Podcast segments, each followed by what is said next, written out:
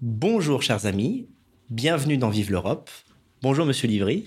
Bonjour, chères spectatrices et chers spectateurs. Je vous remercie d'avoir accepté mon invitation. Je vous en prie. Euh, nous sommes en Suisse, je suis allé à la rencontre euh, du Dr Livry.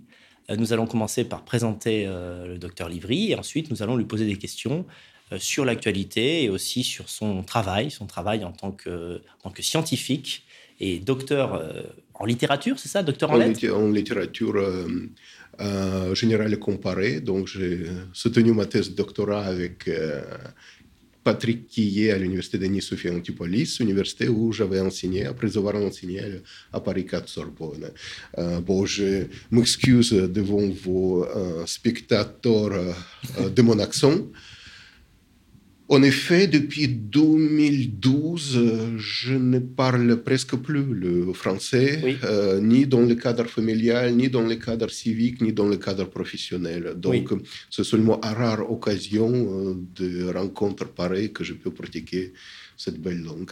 Combien parlez-vous de langues Je pratique euh, dans mon quotidien. Oui. Euh, bah, l'allemand, le, suisse allemand, le suédois, l'anglais, le russe et bon, je lis la belle langue italienne naturellement et bah, les trois langues anciennes, c'est-à-dire le grec ancien, le latin et l'hébreu et euh, quelques lectures en sanskrit grâce à mes cours à l'école pratique dhaute pendant quatre ans.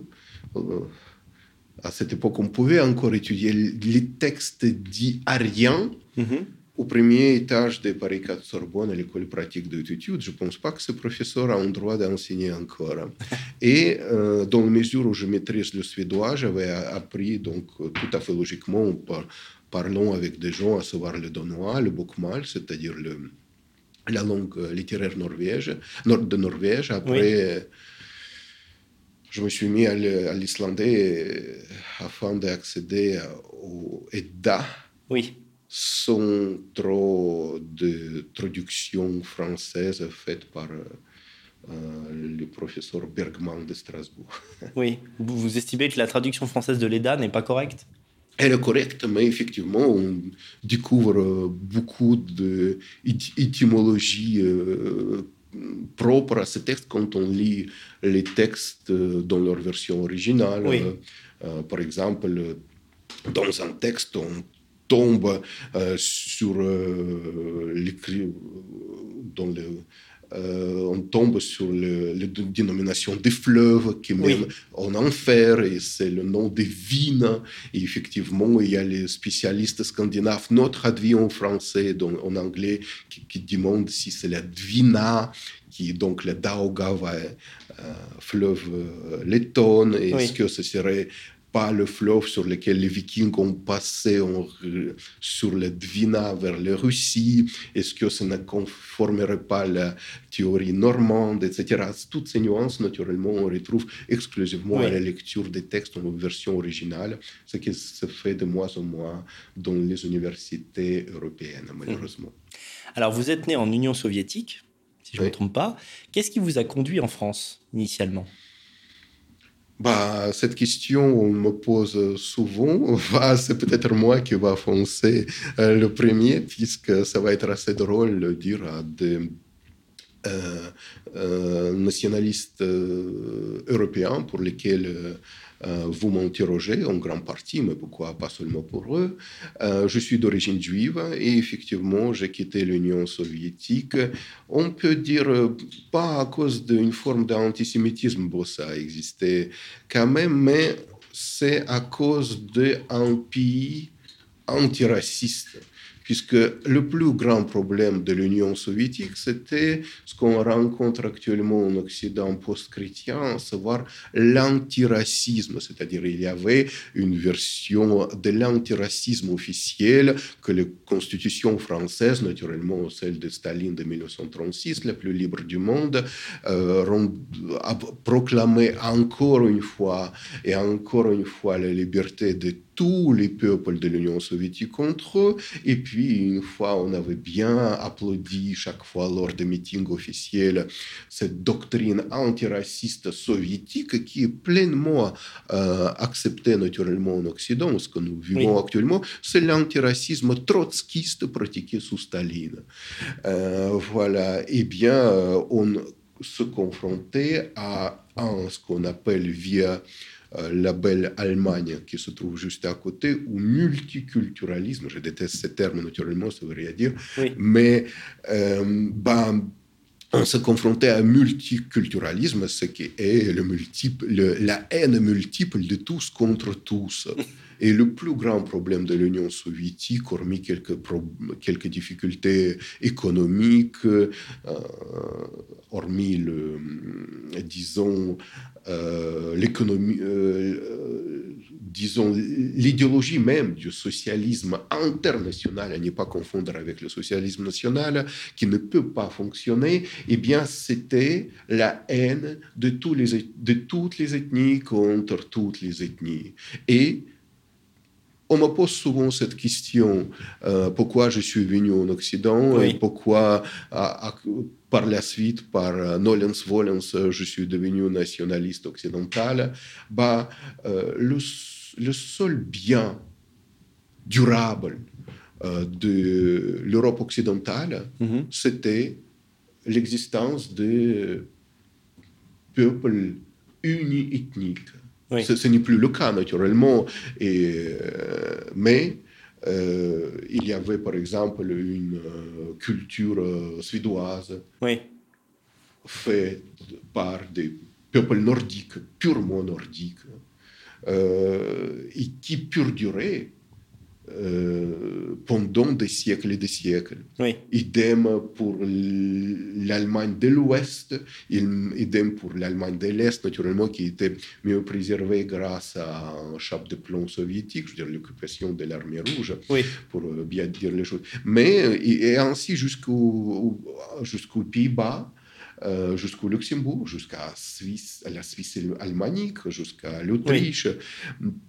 Tous ces pays était monoethnique et c'était, on va peut-être le comprendre plusieurs décennies plus tard, c'était leur unique richesse, leur unique capital que ces pays, ces États euh, occidentaux monoethniques pouvaient continuer. Et en fait, de facto, je le comprends actuellement, quand j'ai quitté l'Union soviétique, c'est-à-dire euh, cet empire optimiste, antiraciste et égalitariste, je suis venu chercher euh, à m'assimiler et non pas m'intégrer ou à rejoindre une communauté quelconque, m'assimiler à un peuple blanc. Et dans la mesure où il y avait, il existait peut-être dans les années 80, c'est-à-dire dans mes rêves, euh, une culture française qui est une culture euh, faite de mélange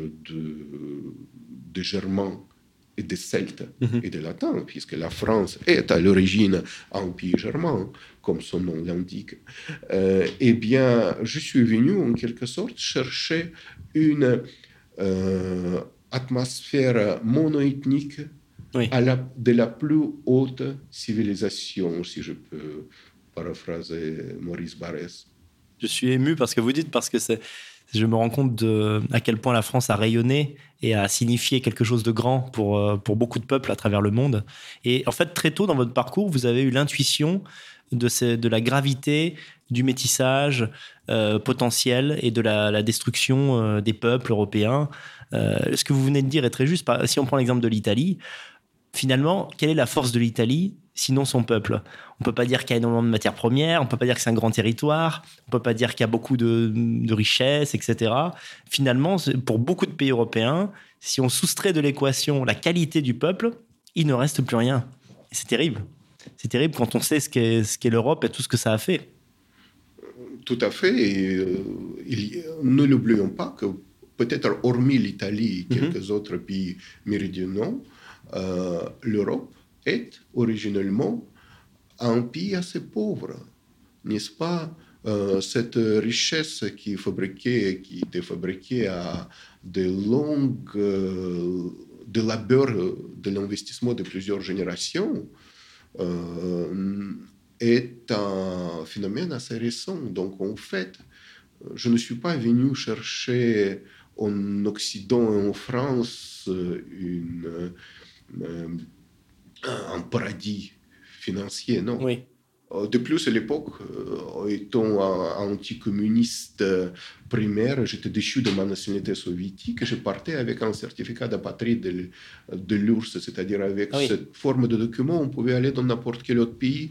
Et je vous assure que je savais déjà que la, République française numéro 5, ce n'est pas un pays le plus riche euh, Oui. du monde. À cette époque, il existait naturellement les États-Unis d'Amérique qui est, euh, euh, qui à l'époque était un véritable paradis. C'est seulement depuis les années 2000 ou un peu plus tard Oui. que genre, les prix ou les loyers ont quadruplé et les, les salaires ont augmenté seulement d'une fois et demie.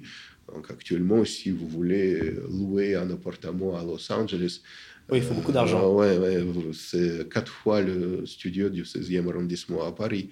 Euh, mais à l'époque, j'avais naturellement avec ce document de apatride euh, euh, soviétique aller effectivement aux États-Unis. Non, pour moi, euh, venir en France, ce fut un choix Oui. euh, civilisationnel, culturel et naturellement la grande échéance. Par la suite, naturellement, je me suis tourné vers l'université française, pensant que cela, euh, ce serait le havre euh, de culture et de beauté. Mais non. hein, euh, En en fait, vous êtes venu chercher en France la profondeur intellectuelle qu'on connaît dans le patrimoine français, notamment littéraire, philosophique, etc.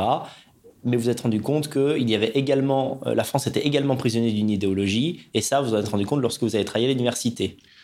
Oui, lorsque j'ai commencé à enseigner à la Sorbonne, oui, je, je vis en quelque sorte euh, euh, l'envers du décor, hein, c'est-à-dire que l'université française est gérée par des personnes psychiquement, l'ensemble quasi l'université française est géré par des personnes psychiquement plus, plus stables, par de cancres et leurs euh, prostituées assez bon marché, et on offre en quelque sorte le- les postes du fonctionnariat, non pas pour euh, euh, vos découvertes euh, scientifiques, mais plutôt au contraire, vous, vous devez entrer dans un troupeau Oui. et émettre de temps en temps les meuglements qu'on attend de vous et ainsi avancer votre carrière. Puis vous, vous avez vous vous salissez dans les actes assez immondes et vous arrivez au bout de votre carrière et vous n'avez finalement, vous vous rendez compte que vous n'avez rien fait. Mhm. Mais malheureusement, l'université française continue à vendre euh, cette coquille vide oui. qu'on appelle euh, la science française. Euh, j'ai commis quelques articles critiques, notamment envers les membres de l'Institut de France, par exemple, qui peuvent travailler sur le Kamenei le convive de Pierre de Pouchkine, sans connaître même pas l'alphabet cyrillique, et dont l'ensemble des travaux, ce sont les pages de Wikipédia un peu élargies ou qui euh, euh, se disent euh, agrégés de lettres classiques, mais qui méconnaissent euh, l'œuvre de Homère, et si on leur pose, par exemple, euh, des questions directes, ils ne savent même pas euh, décrire, euh, je veux dire, se situer dans l'œuvre homérique, euh, et ainsi de suite. Effectivement, on a, je vous parle seulement de ceux qui ont été propulsés à l'Institut de France. Oui, vous parlez de l'Institut français qui, à l'image de l'Alliance française, par exemple, a fait apprendre le français à l'étranger. Non, non, je, je parle de l'Académie française. Ah, l'Académie, de d'accord. l'Académie Ok, j'ai compris, Non, euh, en fait, on appelle l'Institut de France. Ce sont les 40 euh, dits immortels, euh, n'est-ce pas, avec Simon Veil, pas Oui. la, la feu, donc pas la grande, mais la grosse, Oui, qui était panthéonisée récemment Oui. avec son époux pour les grands faits bah, oui. des avortements, n'est-ce pas, et en France. Mais euh, non, non, je, et pour la Suisse, c'était l'Académie française créée par Richelieu a été Ah oui. élargie, c'est-à-dire actuellement, ceux qui se disent les académiciens, ce sont les anciens fonctionnaires de l'université française qui entrent à ce qu'on appelle l'Institut de France et qui siègent là-bas avec le titre de euh, d'académiciens et qui viennent par la suite ici en Suisse pour pomper un peu de quelques centaines de milliers de francs grâce à quelques centaines de milliers de dollars pour vous faire l'équivalent de francs suisses et de dollars euh, pour euh, détourner euh, les fortunes à Suisse. C'est également, je continue naturellement mes travaux scientifiques qui sont publiés à travers les universités en Europe, mais naturellement plus en France. Mais effectivement, un de mes rôles principaux, c'est de bloquer toutes sortes de subsides qui sont euh, euh, exigés avec des cris de plus en plus stridents par les euh, envoyés de, de l'oligarchie française ici en Suisse. Nous allons y revenir sur ce sujet qui est très important. Si je résume, c'est que vous avez été en fait déçu par l'incompétence en réalité. Euh, vous faisiez une haute idée de, de, l'élite intellectuelle française et vous avez vu que même à l'Académie française, il y avait euh, des défaillances, une manque de connaissances, un manque de travail. Ça, c'est le premier point. Mais la question que je voudrais vous poser, c'est qu'est-ce qui, dans vos travaux, qu'est-ce qui, dans, dans, dans l'angle que vous euh, choisissiez pour notamment étudier Nietzsche, qu'est-ce qui a déplu aux universités françaises? Bah, en fait, ce qu'on fait, ce qu'on fait de Nietzsche, on, on, est là à Bâle, dans, dans la ville de Nietzsche. C'est-à-dire, il n'est pas né ici, mais il est venu ici pour enseigner dans, son univers, dans l'université de Bâle, dans le pédagogium de Bâle. C'est une espèce de l'école technique. Et par la suite, il avait intégré l'université de Bâle. Oui, bah, on pratique Nietzsche, c'est seulement une, une espèce d'échantillon. Mm -hmm. euh, on ne lit plus des textes dans leur version originale. Les slavistes ne peuvent plus lire les textes euh, russes qu'ils font trois fautes par ligne quand ils s'expriment lorsque les négros, ne les, leurs négros, ne les, nègres, ne les, publient, ne les, les nègres littéraires. Oui, oui, bien sûr, les primitifs. Ne, voilà, voilà, les, euh, ne les, les corrigent pas. Voilà. Euh, euh, donc, euh, voilà. les textes, même les germanistes, ceux qui savent s'exprimer avec une caissière de supermarché quelque part à Düsseldorf, ils n'osent pas lire Nietzsche. Ils n'osent pas, les hellénistes n'osent pas lire Homère. Oui. Euh, je me souviens encore, il y a quelques semaines, on m'a envoyé, parce qu'on m'envoie énormément d'informations depuis Paris, une émission de France, France Culture, où euh, des chiens de garde qui dirigent l'université française euh, poussent à une idée que Homère serait une femme. Et donc, on avait appelé un helléniste français, un professeur émérite de l'université française, qui est là et qui, qui n'a pas dit que c'est une ânerie, pas possible. Je veux dire, on, a, on connaît par exemple la poésie saphique, voilà, une femme d'une aristocratie de l'île de Lesbos, elle parle des filles, des garçons, naturellement, mais elle vous parle également de la mort. Thanatos, c'est le plus grand sujet de la poésie de Sappho.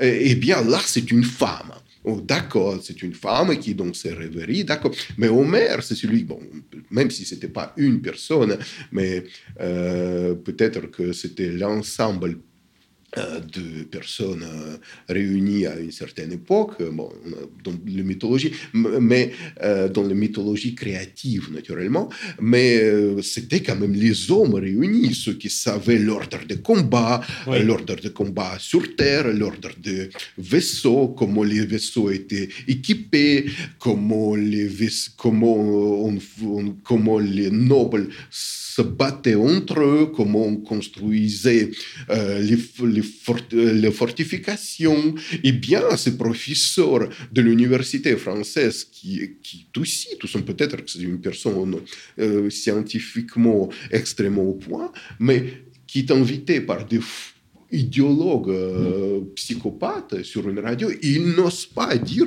bah, ce que vous êtes en train de m'amener, que, que, ça ne fonctionne pas, que ça ne pouvait pas fonctionner, parce qu'il suffit qu'il ose dire, vous savez comment c'est devenu une boutade dans l'historiographie постсоветtique, шаг вправо, шаг влево, попытка к бегству, прыжок на месте, провокация. Cela, cela veut dire que lorsque les, les gardes de Goulag, oui. gouvernés par des trotskistes sous Staline, euh, vous menez à votre lieu de travail, vous ne pouvez pas faire ni, ni, ni, un pas à gauche, ni un pas à droite. On vous butait sur place. Bon, c'était une boutade naturellement. mais l'université française, cela, euh, et par la suite, toutes les sociétés de la, la République dite française se, situe, se, se résument à cela. En fait, vous avez vécu ça de l'intérieur, c'est-à-dire que ce que vous êtes en train d'expliquer, c'est que ce professeur d'université, même s'il trouvait absurde les théories qui étaient proférées, ne se sentait obligé d'aller dans ce sens, en tout cas d'estimer que ça pouvait être probable euh, qu'Omer soit une femme, au risque de perdre son travail, tout simplement. Même un collectif de femmes, puisqu'actuellement tout se fait en collectif.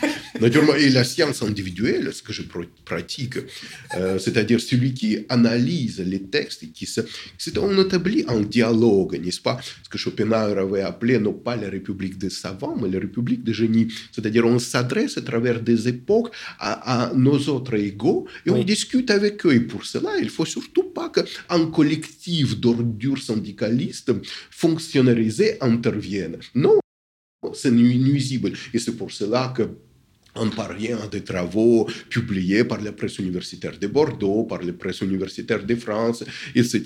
Ou, c'est le sujet de ma thèse, à savoir euh, Vladimir Nabokov, ou les Nabokov dites nabokoviennes, qui analysent l'œuvre de Vladimir Nabokov, ne maîtrisent pas l'alphabet cyrillique sont incapables de, de comprendre tout simplement ce qu'ils lisent euh, et par conséquent, leurs travaux dits scientifiques se résument à une répétition, à une espèce de shahada. Oui, je crois un grand Dieu Allah égalitariste, etc. Et euh, voilà. Et je, mais je ne peux même pas euh, jeter la pierre vers ces femmes infidèles de la science parce que euh, ils ne sont pas apparus comme ça ex nihilo. c'est vrai. Euh, ce sont les, actuellement ceux qui gouvernent l'université française, ce qu'on appelle les enfants de baby boom. Mhm. au Québec, euh, on les appelait les boomers, et maintenant ça a passé naturellement en française, naturellement. voilà, mais ils étaient fabriqués par quelqu'un. Mhm. Et je fais également, et je présente ici en Suisse, cette généalogie du désastre français. Mm. Comment les trotskistes euh, expulsés en URSS, de l'URSS se sont retrouvés en France, puis comment les staliniens venus sur leurs chevaux de victoire euh, au-delà de Berlin jusqu'en France se sont unis ici parce qu'il n'y a pas de contradiction entre les trotskistes les staliniens ici en France. Vous savez, c'est comme à, San Francisco, euh, une ville quasi chinoise, ou comme à Vancouver au Canada. Il y, a, déjà la troisième génération des émigrés euh, chinois eh bien, si au début, la première génération, si c'était par exemple les divers clans de la triade, la mafia chinoise qui arrivaient, naturellement, ils sont entretués sur ce territoire. Mm. Mais déjà, la deuxième, troisième génération des anciens clans de triade, ils, ils, ils pillent les territoires tranquillement. Eh bien, euh, cette discussion stérile, qui sont bons, qui sont mauvais en France, les trotskistes et les staliniens, ben non, c'est déjà, c'est déjà du passé. Mais maintenant, ils travaillent en collaboration. Exactement, mais ne l'oublions pas que bien avant le mai 68, euh, à, à cette période ignoble de l'histoire française qui a commencé en 1944 à savoir la libération, c'est eux qui ont expurgé l'ancienne université française et c'est eux qui ont euh, fait chasser euh, les derniers esprits qui ont survécu au Front populaire. Et c'est là que Naturellement, par la suite, on peut remonter jusqu'à la Révolution dite française, euh, même à l'époque de Régence, pourquoi pas. Mais ce désastre, ces illettrés euh, de l'université française, ces victimes de méthodes globales, comme on l'appelle, semi-globales, mais finalement, on fabrique des crétins illettrés qui sont actuellement les professeurs universitaires et qui fabriquent l'élite politique française. C'est là jusqu'au hein. non jusqu'au jusqu'au palais de l'Élysée. Ils sont extrêmement verbieux. Je vous envoie naturellement à cette victime de pédophilie qui est le président français actuel. Mais euh, je, si, je, si j'ai ce temps, je peux donner quelques exemples. Hum, c'est vraiment, là encore, on envoie les vidéos des services officiels de l'Élysée, euh, c'est exactement ce que nous rencontrons dans l'université française, exactement ce qu'on rencontre à l'Académie française. Euh, ce, sont, c'est le verbiage, son, son fond et son la tâche au texte. Oui, oui, oui, bien sûr. Il méprise le verbe, le logos avec lambda majuscule qui est par essence inégalitariste et discriminatoire. Ce que vous dites, en fait, c'est que quand on voit, par exemple, des députés du parti de Macron, La République En Marche, qui, d'évidence, n'ont pas le niveau, ce sont des députés qui font des fautes de français, qui viennent habiller n'importe comment euh, à la Chambre des députés, c'est ridicule. Ce n'est que la face visible de l'iceberg. Parce qu'au fond, même à l'université, il y a une chute de niveau des gens qui sont censés transmettre le savoir. Il faut bien expliquer à nos téléspectateurs, si vous n'êtes jamais à l'université, par exemple, moi j'ai fait un double cursus de lettres et de philosophie, lorsque vous devez faire une thèse, vous devez connaître la langue de l'auteur. C'est un impératif, théoriquement. C'est-à-dire, vous étudiez un auteur italien, vous devez connaître l'italien parfaitement. Vous étudiez un auteur chinois, vous devez connaître le chinois. Et ce que dit en fait le docteur Livry, c'est qu'un certain nombre euh, de gens qui sont pourtant docteurs et qui même sont professeurs, euh, en réalité, font des thèses en prenant des bouts de thèses, d'autres thèses qui ont déjà été traduites. Donc, c'est finalement des compilations qui n'apportent rien qui n'apportent rien, ou même s'ils maîtrisent la langue, eh bien, il, vous, vous savez, ils il se coupent de sources et ils sont façonnés, programmés de telle façon que lorsqu'ils tombent sur quelque chose qui, euh, qui n'entre pas dans leur doxa, oui. il devient aveugle. Par exemple, lorsque le sujet de ma thèse qui est Vladimir Nabokov, il déclare Je hais la démocratie. Eh bien, il y avait une, une dame de cervelet dans le, sujet, dans, dans le jury de ma thèse qui dit Mais non, Nabokov, il adore la démocratie. Euh, non, mais. parce, parce que. il a dit le contraire. Il est impossible, de vous comprenez, pour ces euh, écervelés, ces victimes de méthode globale en troisième génération, d'étudier un auteur si ils n'entrent pas dans leur doxa. Et c'est ça qui est assez intéressant, ce qui va arriver en France, qui arrive déjà en France de plus en plus souvent.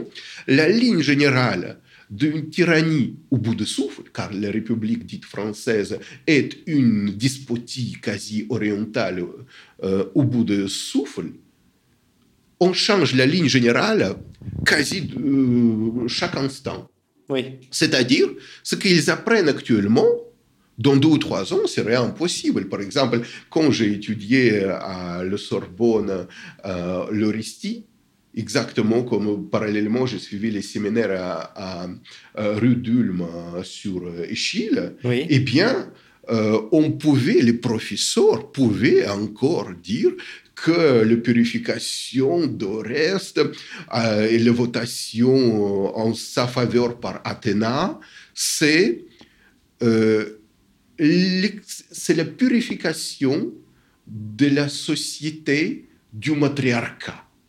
Euh, qui est incarné naturellement euh, par les araignées psychopathiques, les chiens de garde naturellement, qui poursuivent le fils euh, qui a tué sa mère Clytemnestre. Oui, et on dit qu'effectivement, ce que prononce Athéna, qui n'est pas une femme, comme écrivent actuellement dans les thèses euh, de doctorat idéologique, mais une vierge, n'est-ce pas, Parthénos, c'est pas du tout la même chose, et qui dit je vote pour Oreste parce qu'il vengeait son père Agamemnon. Et la père, et le père est plus important que la mère, moi qui est né de la tête de mon père, qui me connaît la mère, etc., etc. Et poursuivait encore il y a quelques années. Je ne suis pas un vieillard euh, euh, aux cheveux blancs, non on, pouvait encore annoncer à la Sorbonne, à l'école euh, pratique de haute étude, ou euh, rue d'Ulm, euh, chez les normaliens, futurs agrégés, oui, Orestie, c'est la purification de la société contre la folie matriarcale. On rétablit l'ordre patriarcal qui méprise la, la multiplicité des vendettas. Vous imaginez, quelques années plus tard, un professeur maintenant prononçait cela à la Sorbonne. Maintenant, et ça va changer de plus en plus.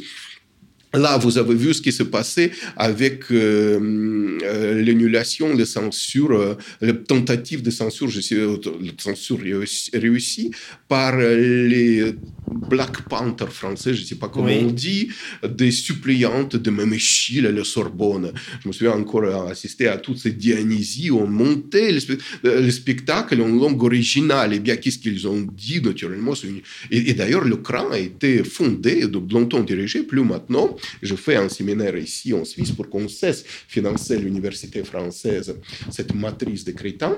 Euh, il était dirigé par un maître de conférence français, j'ai oublié son nom, mais vous le trouverez facilement. Donc les Black Panthers ont débarqué à la Sorbonne et ont interrompu la représentation des suppliantes de Chine parce qu'un des personnages, bon, je ne sais pas combien, ont porté le, masque de couleur sombre, ce qui est tout à fait stupide, puisque chaque fois que la face sombre sous un masque apparaît apparaît sur la scène, c'est naturellement euh, l'alter ego de Dionysos qui apparaît sur la scène, qui est un dieu de ténèbres, naturellement. Ce n'est pas du tout euh, vous envoyer vers les races quelconques qui n'ont jamais participé à la création du monde. C'est un contresens. Euh, bah oui, malgré les thèses de Black Athena qui circulent dans l'université occidentale. Mais je vous assure que c'était en mai, me semble-t-il, dernier.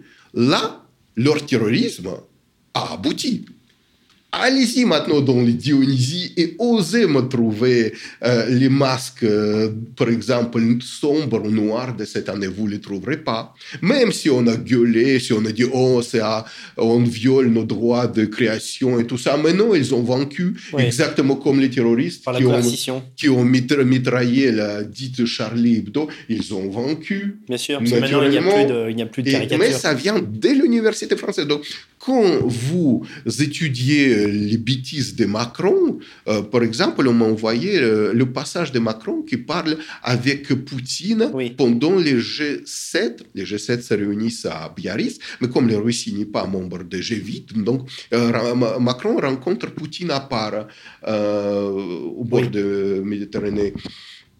Eh bien, eh bien, euh, une des journalistes, euh, naturellement, qui était triée, naturellement, on les laissait entrer là-bas, qui pose les questions, qui était naturellement prévu. Macron se préparait naturellement, s'est conseillé, on corrigeait cela eh bien, on lui pose euh, la question, euh, mais comment vous pouvez fréquenter M. Poutine, lequel déteste le, le libéralisme?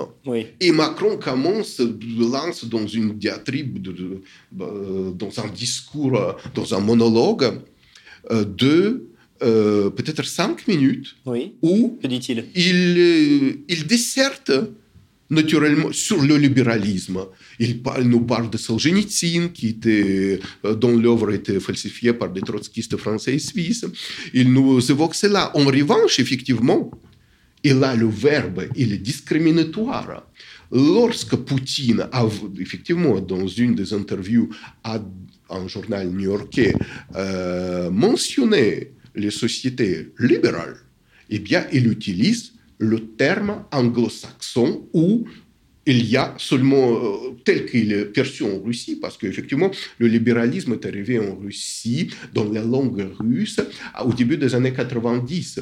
Et donc, ce n'est pas du tout le terme libéral français, c'est-à-dire on peut être libéral comme les partis en Roumanie, nationaux libéraux et tout ça. Donc, euh, c'est le sens d'affaires. Non, non, non. C'est au sens des mœurs exclusivement libéral pour un russe, c'est seulement ce type de personne qui peut vous qui, lorsqu'il est président d'une certaine république, peut inviter les Congoïdes danser tout nus et faire euh, au palais de l'Élysée. C'est seulement cette euh, vision-là. Quand on le dit, le, euh, le président russe avait utilisé, en plus il s'est adressé à des anglo-saxons des États-Unis, il a dit précisément ce que chez vous on appelle euh, libéral. Mhm. Et on ne connaît pas du tout cette vision française. En revanche, aucun conseiller de cet imbécile qui est le président français n'a pas marqué cette nuance. Oui, d'accord. Euh, et pire, c'était au mois d'août euh, dernier, n'est-ce pas? Aucun professeur d'islamiste français n'a jamais dit, bah, n'a jamais dit que le président de la République française raconte pendant des minutes et des minutes devant les presse internationales des âneries. Oui, oui. On ne parle pas de la même chose, en fait. Oui, bah, parce qu'il viole le verbe, il viole le logos. Et euh, si on, euh, on ose faire ce type de crime de façon répétée, on aboutit à une tyrannie. Oui une tyrannie logomachique où il n'y a plus ni bien ni mal. Et euh, quand euh, on a franchi certaines, euh, certaines frontières, ça va aller très vite. Et c'est mhm. pour cela qu'en analysant l'université française telle que je l'ai fait ici, Suisse, ici en Suisse, ou en Russie, ou en Scandinavie, cela permet à rendre compte à des élites de l'Europe laquelle peut-être pas euh, encore prête à mourir, je l'espère, oui. qu'on ne peut plus compter sur ce qu'on appelle l'esprit français, lequel continue à se vendre partout, comme si c'était... La même chose qu'autrefois, la même valeur. Exactement. Ils prennent euh, ces souvenirs pour leur privilège, hmm. n'est-ce pas? Alors, ce que vous avez dit sur l'université me renvoie à mes propres souvenirs. Je ne suis pas monté aussi haut niveau que vous, je ne suis pas docteur, mais je me souviens que lorsque nous étudions Nietzsche, lorsque l'on étudiait Nietzsche à mon époque, eh bien, mes professeurs de philosophie arrivaient à nous faire croire que Nietzsche était un auteur de gauche au sens gauchiste du terme. Et il nous disait, les nazis ont récupéré l'idéologie de Nietzsche, mais en réalité, Nietzsche était un libertaire, un libéral libertaire, et en fait, il a voulu dire le contraire. Et c'est incroyable. Alors, est-ce que vous arriveriez à un public qui ne connaît pas forcément la philosophie à résumer votre votre thèse, en tout cas, ce que vous pensez de Nietzsche, en fait? Quel est, quel est votre apport sur Nietzsche bah, euh, En fait, mes travaux sur Nietzsche, heureusement, ne se situent pas euh, exclusivement dans le cadre de ma thèse, parce que sinon, ce serait euh, jeté aux orties, aux oubliettes. Oui.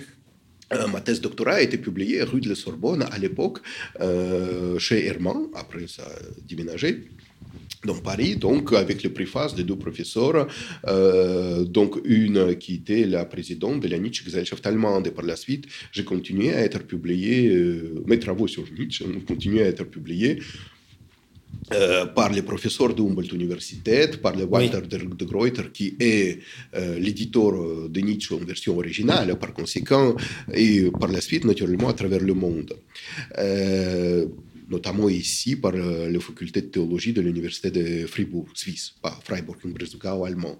Donc, euh, c'est, euh, c'est un, Nietzsche, c'est un sujet inépuisable. le, eh bien, comment je peux simplifier cela? Parce qu'il faut toujours simplifier quand on parle devant les caméras, mais Nietzsche est un littéraire de l'époque hellénistique il a la psychologie d'un homme de lettres, d'un rhétor de l'époque hellénistique euh, grecque, c'est-à-dire l'époque hellénistique, selon l'école de l'école euh, académique, c'est-à-dire euh, en France, dans l'école française, on commence l'époque hellénistique par, depuis la date de la mort d'Alexandre le Grand, c'est-à-dire 323, c'est-à-dire le 10 juin de 323 avant Jésus-Christ, et ainsi jusqu'à la fin de l'existence du dernier royaume hellénistique, c'est-à-dire l'Égypte de l'Agide. Et par la Ensuite, on parle de l'Empire romain, c'est-à-dire euh, et revanche, dans la tradition pure, qui est naturellement violée actuellement, anglo-saxon, on mis tout l'Empire romain à l'époque hellénistique, c'est-à-dire plus d'un demi-millionnaire, on l'appelle tout ça à l'époque hellénistique, il n'y a pas d'une séparation franche entre l'époque hellénistique romaine. Et bien, à cette époque, on aboutit, aboutit dans la création, la création de langues grecques, euh, des auteurs de langue grecque qui ne sont peut-être pas précisément hélènes de race pure, euh, à une certaine nostalgie de la Grèce classique. Oui, on rappelle que Nietzsche, avant d'être philosophe, était philologue et il connaissait parfaitement le grec. Euh, et, ses lectures principales étaient Platon. Il, il parle très souvent de Platon dans ses. C'est sa référence principale. Euh, oui, il, avait enseigné ici à l'université de Bâle l'ensemble de tragiques, euh, notamment Platon, naturellement surtout Héraclite. Et par la suite, il y avait une certaine tendance qui pourrait être chère à des auteurs, à, des professeurs spécialistes de, de médecine grecque, c'est-à-dire Hippocrate et Galien, euh, qui, qui, étaient donc euh, grandement étudiés par le feu Jacqueline de Romy. Euh, oui, effectivement. Et qu'est-ce, quelle est cette particularité de l'homme grec, de, logos grec de l'époque hellénistique ou de l'époque impériale, c'est-à-dire qu'on s'éloigne du quotidien puisqu'autour on parle koine, c'est-à-dire on parle le grec du quotidien, comme actuellement on parlerait en certains français euh, mélangé avec les kabylismes et les arabismes et les américanismes, et on se projette euh, vers le passé c'est-à-dire vers la langue d'Homère. C'est par exemple comme si maintenant, en, en un personnage épuré qui manie la langue française pour ses écrits euh, euh, reviendrait dans le ton de François Villon, par exemple. Mais non seulement qu'il utilise la langue, mais il replonge constamment dans cet univers qui est... Euh, qui, qui, fait de cette élite les êtres extraterrestres, mm-hmm. totalement, puisque, par exemple, euh, depuis, euh, euh, bah, depuis l'époque d'un Lucien jusqu'à Homère, eh bien, on a combien On a quasi 8 siècles, 9 siècles. et on, se, on vit dans cet univers qui est totalement étranger. Et ce qui se passe, ce qui, ce qui malheureusement n'est plus du tout de ce qui ne peut exister à notre temps, que les élites qui gouvernent l'empire romain, sont volontiers hellénophones. C'est-à-dire, oh, tel Marc Aurèle, tel euh, par la suite euh, Julien, à l'empereur Julien, etc. Il écrit volontiers beaucoup plus en langue euh, grecque classique en se faisant les références, par exemple pour un Julien, de quasi d'il y a quasi un millénaire, vous mhm. comprenez Et on les fait revivre et on les fait porter au sommet de l'État, c'est-à-dire on donne également une puissance euh, du pouvoir, c'est-à-dire le pouvoir d'un empereur romain, c'est le pouvoir, on a droit de vie et de mort de ce sujet, naturellement. Et ce que fait Nietzsche, il fait exactement euh, cela avec l'idée d'une certaine euh, germanité européenne via, naturellement, euh, l'époque classique de la Grèce. il fait euh, le signe d'égalité entre la renaissance du mythe grec fait naturellement par un Euripide qui était une espèce de boomer athénien et qui parlait à démocrate naturellement, qui fréquentait hein, cette ordure de Socrate et qui par la suite, enfin, durant ces vieilles années, se, se sauvait qui a trouvé un asile politique auprès d'une euh, monarchie macédonienne. Et là, il y a une certaine renaissance, précisément le premier, le premier titre de Grand Nietzsche, c'est la renaissance, Wiedergeburt la tragédie, la, renaissance de la tragédie. Et, et et ce qu'il fait, Nietzsche, il fait les, signes d'égalité entre c'est totalement à contre-courant, la renaissance de mythes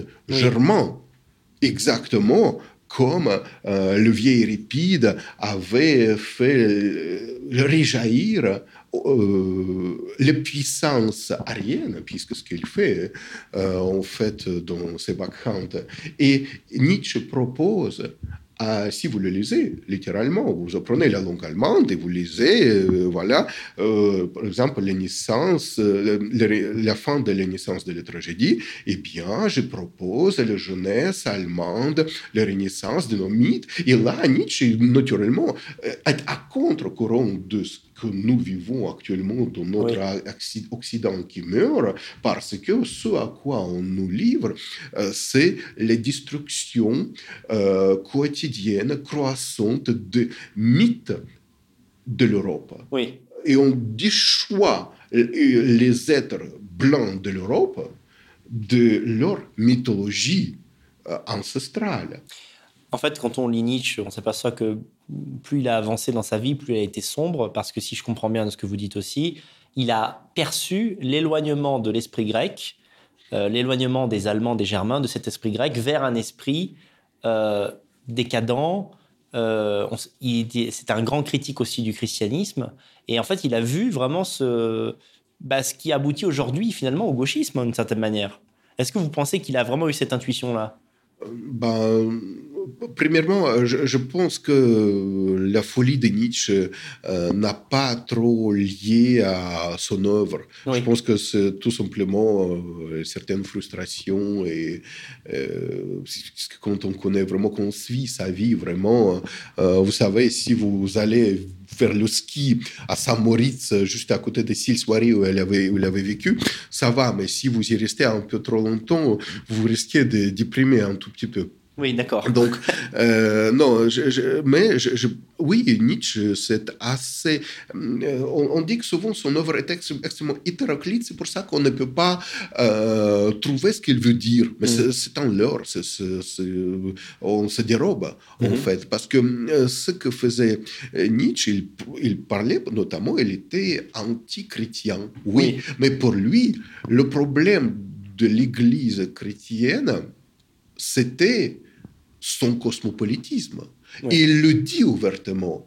Et j'ai publié un article euh, ici à l'Université de Fribourg, à l'Université de théologie, justement il y a quelques mois, en langue française, donc je vous invite à lire, à le lire, où je précise que le nihilisme euh, cosmopolite, et Nietzsche utilise vraiment ce terme, le, le plus grand problème du christianisme, c'est que c'est un, euh, il est non racial, il est non ethnique, il a déchu les êtres de leur les, les, peuples de leur divinité ethnique. Et par la suite, pour Nietzsche, il y a le passage naturel d'une forme de euh, euh, christianisme vers le nihilisme. Il n'y avait plus, il n'y avait pas à cette époque le terme, euh, n'est-ce pas, le gauchisme ou le marxisme. Bien, sûr. voilà. Mais Nietzsche utilise le terme qui était extrêmement en vogue à l'époque, à savoir le, nihilisme, puisque les nihilistes russes, euh, pendant que Nietzsche vivait en Suisse, en Italie, en France, c'est-à-dire à, nice, eh bien, il lisait le, en français, il naturellement, le journal de débat qu'il annonce euh, de lire constamment, euh, rendait compte des exactions des nihilistes, euh, je les premiers terroristes européens, russes, en, européens en action. Et pour lui, bon, il utilise le terme nihilisme, ce nihilisme, et naturellement, par la suite, a pourri l'Église vous pouvez euh, bah, voir euh, ce qui se passe dans votre église française où euh, le congrès des archevêques de France annonce que désormais il n'y a plus ni mère ni père et dans les actes de baptême, semble-t-il en France, il y a le parent 1, parent 2, n'est-ce pas? Et bah, vous avez l'évêque du Rome qui embrasse, qui érige euh, les statues euh, dans une forme de apologisme, de cosmopolitisme à Vatican qui embrasse les pieds des euh, de la chance pour l'Italie, n'est-ce pas?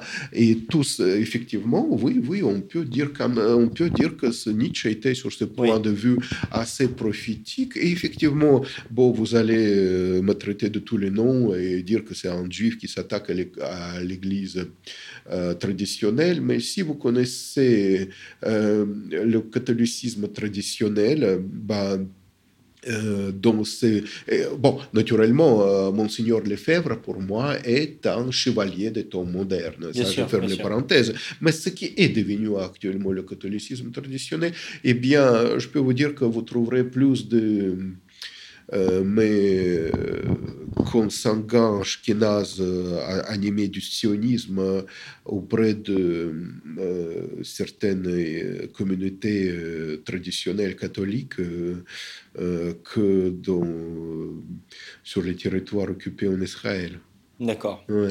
Alors justement, au début de l'émission, vous avez dit que vous étiez juif. Vous êtes juif de père et de mère? Oui, je suis 100% juif. Ashkenaz, c'est ça Oui. Alors, euh, est-ce que vous pourriez nous parler de notre, votre parcours religieux? Parce que vous me disiez tout à l'heure que vous vous êtes converti au catholicisme traditionnel et que vous avez évolué à nouveau vers le paganisme. Alors, qu'est-ce qui a motivé ce, ce choix? C'est ces convictions, cette foi. Et est-ce que a un rapport avec la lecture de Nietzsche également? Bah, vous, savez, les philosophes, ils disent toujours, les philosophes de notre temps, ils disent euh, faites ce que je vous dis, faites pas ce que je fais. Mais je pense que j'ai suivi euh, un parcours honnête qui est lié à mon évolution à la fois scientifique, spirituelle et littéraire. Euh, effectivement, je suis arrivé en France et quand je suis arrivé en France, il y avait encore euh, cette façade du Front National. Euh, cette façade du catholicisme, et effectivement, je suis allé vers cette tendance, fut un pas vers mon assimilation à l'Europe blanche, c'était logique. Euh, eh bien, je, je, me suis converti au catholicisme dans le cadre effectivement d'une euh, église traditionnelle qui s'est divorcée ouvertement à l'esprit du Concile Vatican II. Oui. Euh, et bah, je, je, suis allé pour, en Terre Sainte pour parfaire mes euh, mon, instruction. mon, instruction catholique, oui, j'ai euh, passé par l'apprentissage du latin et de l'hébreu, par l'apprentissage du Nouveau Testament en latin, par l'apprentissage de l'Ancien Testament en version originale. Oui, et par la suite, j'ai fait euh, mes recherches en tant qu'historien, puisqu'effectivement, je suis diplômé de euh, de l'école d'études en sciences sociales. Et donc, j'ai fait les études dans les archives. Je me suis plongé dans l'œuvre des nationalistes européens. Je suis plongé en parallèle de ce qu'on dit dans les archives. Euh, et euh, cela, ne, cela correspondait à une certaine vision du monde politiquement incorrect, naturellement non édité dans les facultés de l'histoire. Euh, je me suis intéressé beaucoup à l'histoire de la guerre. Euh, je me suis intéressé également à l'histoire de, euh, des procès. C'est-à-dire, j'ai remonté les procès idéologiques, religieux, sorcellerie, et ainsi jusqu'au tribunal un certain tribunal bavarois qui s'est tenu après la Seconde Guerre mondiale.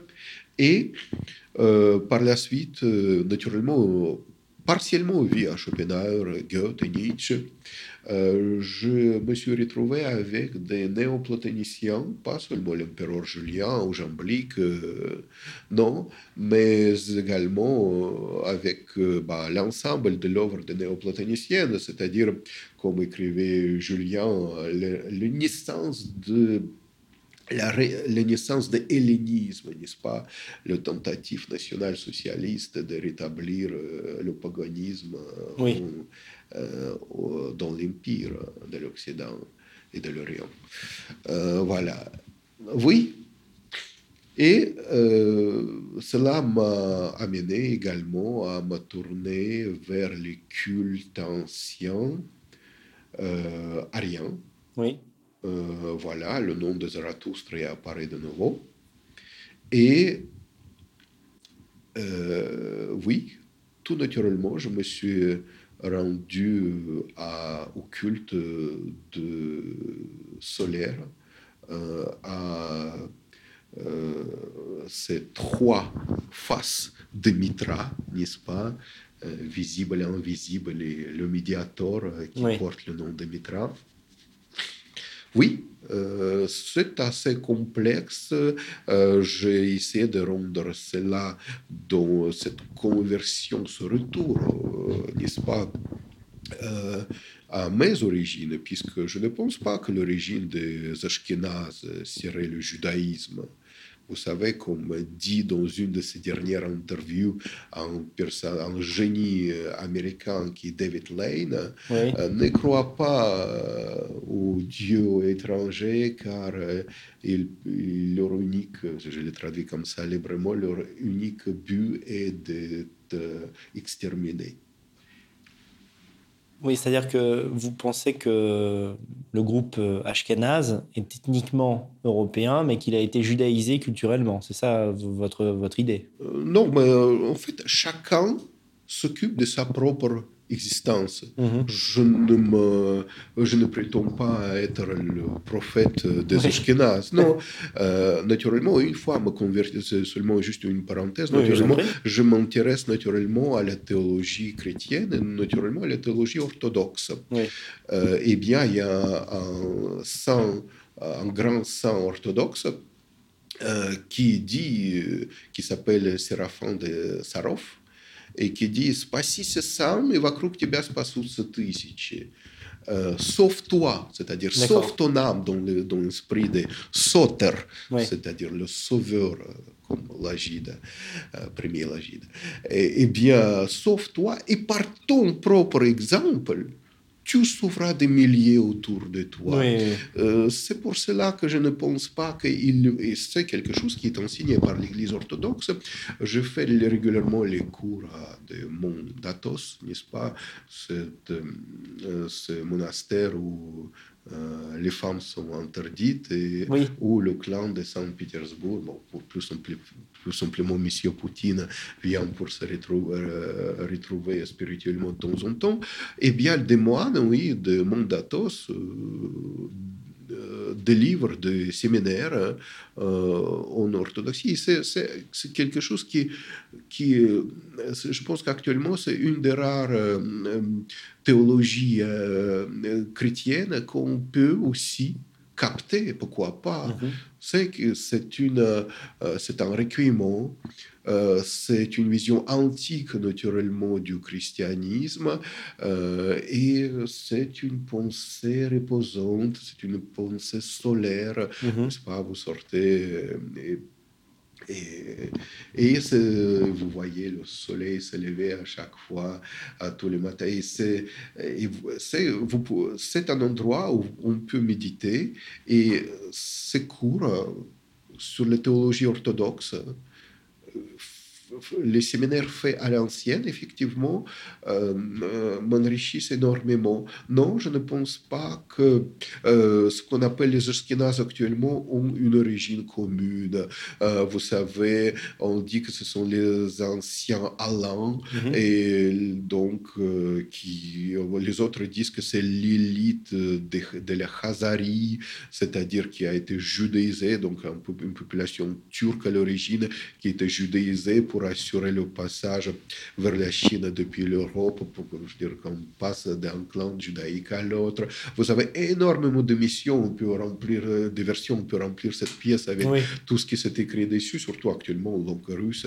Il y a énormément de matériel dessus, euh, mais En tout cas, ça a été votre parcours, en fait. Votre parcours vous a amené là. Personnellement, oui, je peux parler que de moi. Je ne, traîne personne derrière dans mon tiaz. Mais hum, ce qui est important, effectivement, qu'il faut dire qu'il y avait beaucoup de Germains judaïsés. Vous avez ces mémoires de Ossip Mandelstam qui décrit ses grands-parents de Riga, c'est-à-dire de Lettonie, à l'époque de l'Empire russe.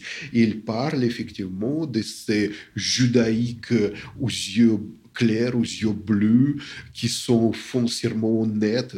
Effectivement, ce n'est pas la qualité de nombreux de mes consanguins, et qui, et qui ne vénèrent pas de l'argent, c'est-à-dire il est son grand-père aux yeux clairs, qui avait travaillé jusqu'à une certaine époque, et pour la suite il dit, cela, ça me suffit, ça va suffire à ma femme, eh bien, j'arrête de travailler, je me consacre au Dieu. Non, effectivement, quand vous étudiez, euh, quand vous suivez les études de l'ethnologie, c'est extrêmement intéressant.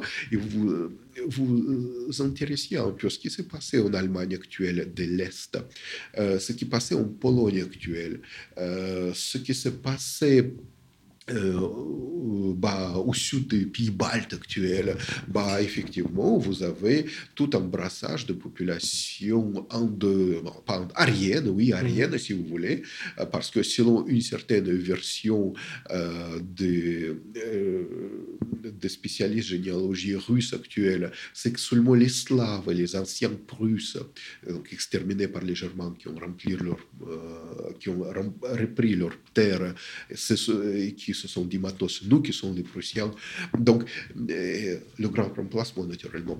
Eh bien, c'est seulement, selon une des versions actuelles en vogue en Russie, c'est seulement cette population-là qui est effectivement arienne et euh, ceux qui sont actuellement les Germains, les Latins, etc., eux, effectivement, ils, ne viennent pas de l'Afrique, ils ne sont pas originaires de l'Afrique, mais ils ont traversé l'Afrique. Cela existe naturellement. si vous vous intéressez à l'ethnologie universitaire russe, c'est quelque chose qui est assez en vogue. D'accord. En quoi consistent vos travaux aujourd'hui? Vous, vous, enseignez en, vous enseignez en Suisse ou vous, euh, que, faites-vous euh, Universitaire, bah, politique? oui, je délivre les cours à des, bah, à des mécènes qui ont eu, euh, qui d'abord, qui veulent tout simplement à l'origine, c'est quelqu'un, ce sont des personnes qui veulent tout simplement une forme de développement personnel et euh, qui, euh, au bout de leur carrière financière, on, veulent suivre les cours en auditoire libre, mais ils ont compris que l'université traditionnelle ne peut plus leur fournir cela. Et euh, peu à peu, euh, euh, une certaine forme de camaraderie se trouve, l'esprit de camaraderie s'est créé entre eux et moi. Et j'ai découvert que depuis des décennies, ils ont eu le malheur de financer les projets scientifiques, les projets des scientifiques franco-suisses.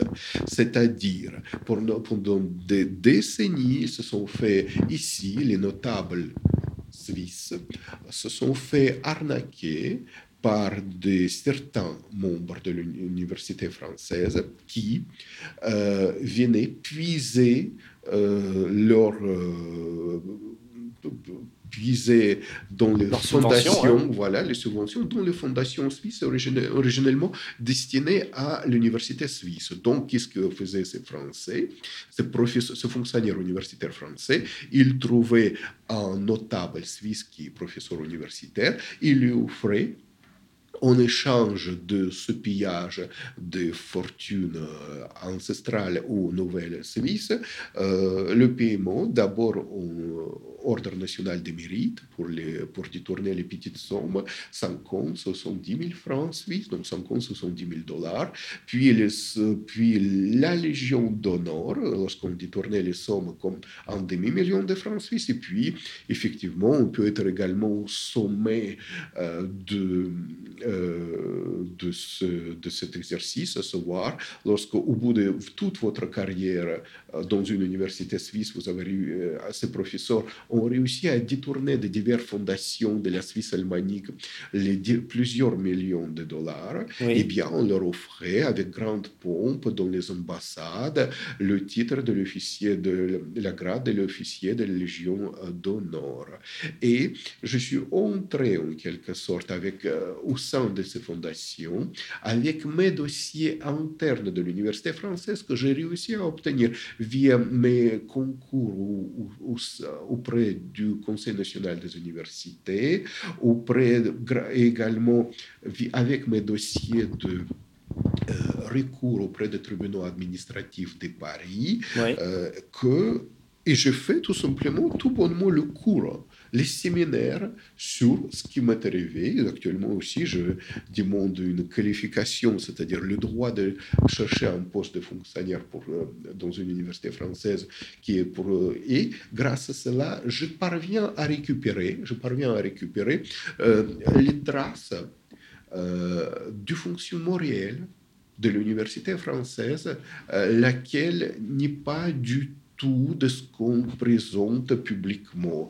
Parce que vous devez le savoir quand même, lorsque vous voyez un enseignant-chercheur qui vous présente ses travaux, c'est quelqu'un qui, qui travaille sur le même sujet, peut-être depuis 10, 20, 30, 40 ans, qui se répète, qui se répète, mais qui par ailleurs est totalement inculte et en fait tout ce qu'il vous présente à grande pompe, cela représente seulement 1 ou 2 de son activité. Tout le reste, ce sont les travaux du fonctionnaire de syndicalistes. On siège dans les soviets, on vote, on euh, élit, on euh, joue sur les relations de force entre divers syndicats, etc. Toute cette phase qui a été euh, cachée, dissimulée auprès du mécénat, grand mécénat suisse, où, via les professeurs suisses à qui on paye avec les légions d'honneur, Mhm. Euh, on vient chercher ces fortunes, lesquelles sont par la suite non seulement qui sont détournées et qui se font circuler au sein de l'université faculté française via les associations de, de, la loi 1901, mais qui sont remontées par la suite euh, jusqu'à des fonds secrets de l'Élysée. Naturellement, ce n'est pas l'unique source de mhm. l'alimentation de, ces, de ces fonds secrets, mais cela fait de moi, cette activité a fait de moi, suite à la mort du euh, très honorable professeur Robert Foresson, le plus grand ennemi de l'université française. D'accord. Oui, donc je comprends maintenant, on comprend mieux maintenant pourquoi euh, on ne vous aime pas depuis la France. C'est-à-dire vous coupez le robinet à argent, donc ça c'est très grave, c'est un crime de lèse-majesté. Euh, tout à fait. Quelles sont vos relations avec euh, la sphère, on va dire, nationaliste française? Parce que en préparant cette émission, j'ai constaté, constaté que vous, vous, apparaissiez dans très peu de vidéos euh, auprès de dissidents qui sont connus en France, euh, de, mes spectateurs et de moi-même. Quelle est la nature de vos relations avec, avec tous ces gens que nous connaissons sur Internet? Bah, écoutez j'ai peu de relations, disons cela. Euh, bah, tout simplement parce que j'ai compris qu'à un certain moment, c'est peut-être pas trop utile. Euh, je publie, il y a certaines euh, rédactions parisiennes qui m'offrent toujours les tribunes, mais bah, ce que nous avons dit en prévision de cet entretien vidéo, premièrement, j'ai compris que passer devant les caméras, c'est pas toujours utile. Vaut mieux, bah, comme disait Adolf Hitler dans son nouveau célèbre best-seller, vaut mieux toujours s'adresser à des gens de visu ça passe et ça reste beaucoup plus. Eh bien, c'est vrai, vaut mieux quand même que je réunisse 10, 15, 20 personnes euh, comme ça dans une salle et avec qui je peux tout simplement discuter en démontrant certains documents ou analyser les textes. Je dirais une activité, euh, si on analyse les textes d'Héraclite, c'est une activité non moins subversive que si on lit les procès qui m'étaient euh, intentés par les actuels membres de l'Académie française. Oui. Et, eh bien, euh, bah, aux origines, au début de mon action politique, et bah, effectivement, j'étais fréquemment convié au Radio Courtoisie de, l'époque de, Jean Ferré, naturellement. Et qu'est-ce qu'il a fait, Jean Ferré? Pourquoi cela a tellement fonctionné? Bon, c'était aussi l'époque d'avant le, YouTube, naturellement, la grande fréquentation de YouTube. Pourquoi? Parce que Jean Ferré, et c'est plutôt ce monde-là que j'avais connu, il avait appliqué la gestion véritablement monarchique n'est-ce pas? Le monarchique dans le sens de la monarchie française, c'est-à-dire je vous délègue et je vous laisse faire et je ah. vous offre la liberté totale. voilà, et là, effectivement, j'étais convié à des libres journaux de, euh, Olivier Pichon, de Daniel Amiche, et tout, etc. Et je continuais naturellement à écrire dans la presse papier, naturellement, dans le Monde des Vies, dans euh, le Légitimiste par la suite. J'étais introduit par Vladimir Volkov, donc le feu écrivain français d'origine russe, à euh, l'école, à l'Action française 2000 Mhm. C'est, euh, je pense que j'étais le premier juif à écrire euh, euh, dans la décadaire, semble-t-il, hebdomadaire de l'Action française. Et j'ai écrit dans le prison, dans, dans le Rivarol, naturellement. Ah oui, vous avez écrit Oui, de, l'époque de Marie Gallic, et durant les premières années de euh, la gestion actuelle, euh, son successeur. Je pense que Jérôme Bourbon ne vous laisserait pas écrire dans Rival maintenant. C'est lui qui m'a. Ah, maintenant, non. Naturellement, je ne sais pas ce qui se passe. Donc, euh, naturellement, mais à, au ses débuts, naturellement, il a publié mes tribunes consacrées naturellement à l'université française et pas seulement. D'accord. Euh, je failli même avoir, c'est ce que j'enseigne ici en Suisse, déjà quasi les mémoires d'un vieillard. Je, je suis allé, me semble-t-il, une fois voir Cyrano de Bergerac la comédie française. Et j'ai écrit une tribu. Elle était mise en scène par Podalides. D'accord. Voilà, c'est euh, personnage de gauche caviar. Et donc, euh, j'ai écrit un article parce qu'il fait jouer Roxane par une mulâtresse. Et donc, j'ai écrit des choses assez drôles dans le, dans le, euh, dans les Rivarol, qu'il a reçu naturellement, je ne sais par quel canot. Il a trouvé mon, euh, mon agent littéraire, je ne sais par quel biais. Euh, il lui avait écrit que là, maintenant, il va faire procès à Monsieur Livry pour ce qu'il avait osé d'écrire. D'accord. Voilà, donc c'est pas lui, naturellement, c'est les comédies françaises qui va le faire. Alors au sens strict, mulâtresse veut dire métisse. non, mais j'ai dit beaucoup de choses parce que je me ah, suis quand même ah, moqué. moqué vous, pouvez, vous, pouvez, lire, naturellement. Bah, Vous savez quand Cyrano de Bergerac joue euh, euh, Suis-je en Alger, etc.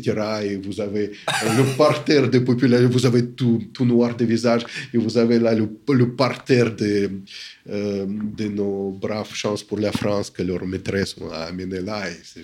C'était le silence total. Donc, ce que j'ai dit, que bientôt on va charcuter les œuvres des classiques français, et on commence déjà. Euh, et voilà, et donc c'était, ce fut assez drôle, cette correspondance électronique entre mon agent et Podelides, laquelle est tout de suite bouclée là, dès qu'elle est su que je suis juif. donc, voilà, on peut naturellement voilà, attaquer un blanc qui écrit dans le Rivarol, mais dès qu'un juif, bah non, il ne voulait pas avoir la communauté dessus, etc. Ah, voilà, ça, ça. fonctionne comme ça. Et actuellement, une quinzaine d'années plus tard, euh, ça, tous ces éléments, toutes, toutes ces anecdotes deviennent très révélateur parce que euh, c'est assez particulier. Et en plus, là, on souvent les Français, effectivement, ils connaissent la Suisse romande. Et en Suisse romande, on connaît beaucoup plus de, euh, de choses. On connaît beaucoup plus de choses qui de problèmes français, de catastrophes françaises. Mais ici, en Suisse alémanique, on ne sait pas cela. Donc il faut tout simplement attraper les gens, attraper les gens qui financent euh, ces désastres. Euh, depuis des décennies et leur dire bah, regardez, leur mettre euh, le pif dedans, mhm. si je peux continuer avec Cyrano, et, et, et dire bah, regardez ces ordures qui haïssent votre race. Mhm.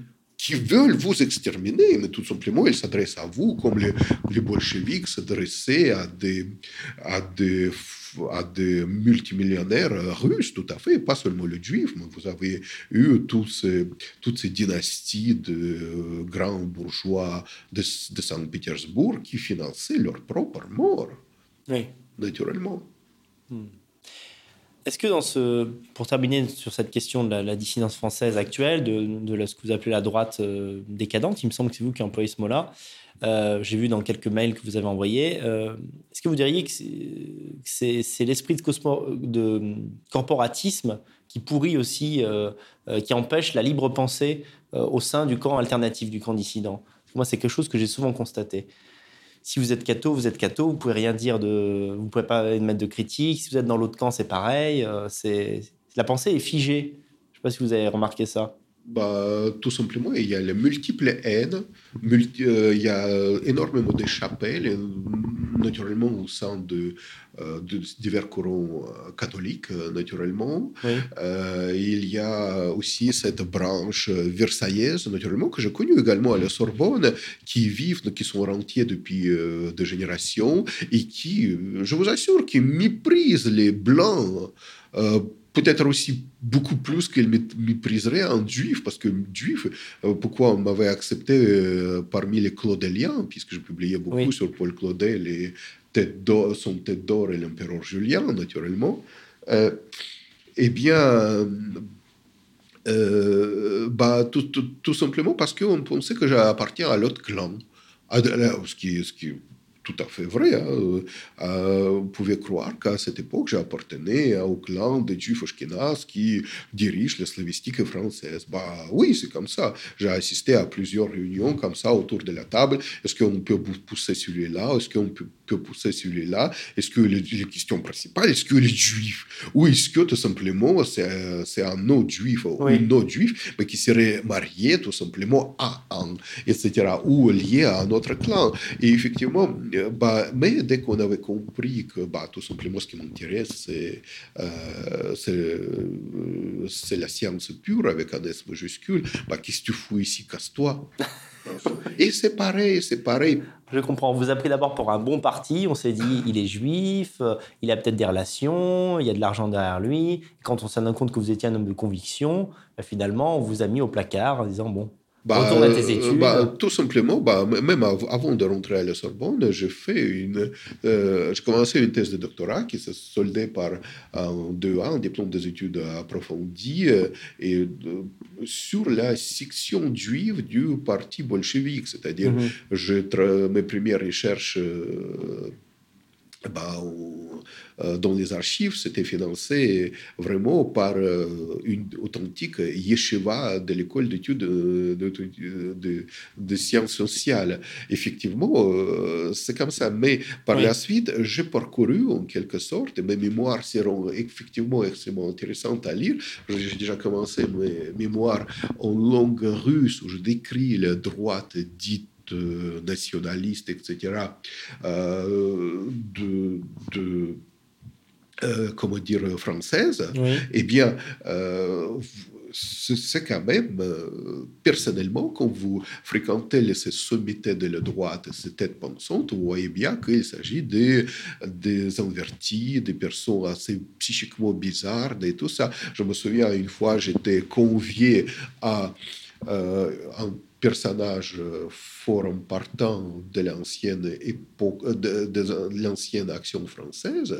Et il m'a convié chez lui et j'ai retrouvé partout posé dans le meuble les photos de nus sodomites et lui-même qui m'a ouvert la porte en culotte féminine. Et euh, voilà. Vous, et donc, ne souhaitez pas dire, pour dire son nom, c'est ça? Et euh, voilà, bah, vous avez toutes sortes de surprises comme ça. Euh, et effectivement, quand, par exemple, ces personnes s'exportent, c'est-à-dire quand ils vont penser, prêcher la pensée maurassienne à Moscou, à Saint-Pétersbourg, même ici à Zurich ou à Bâle, bah, je vous assure qu'ils le dissimulent fortement.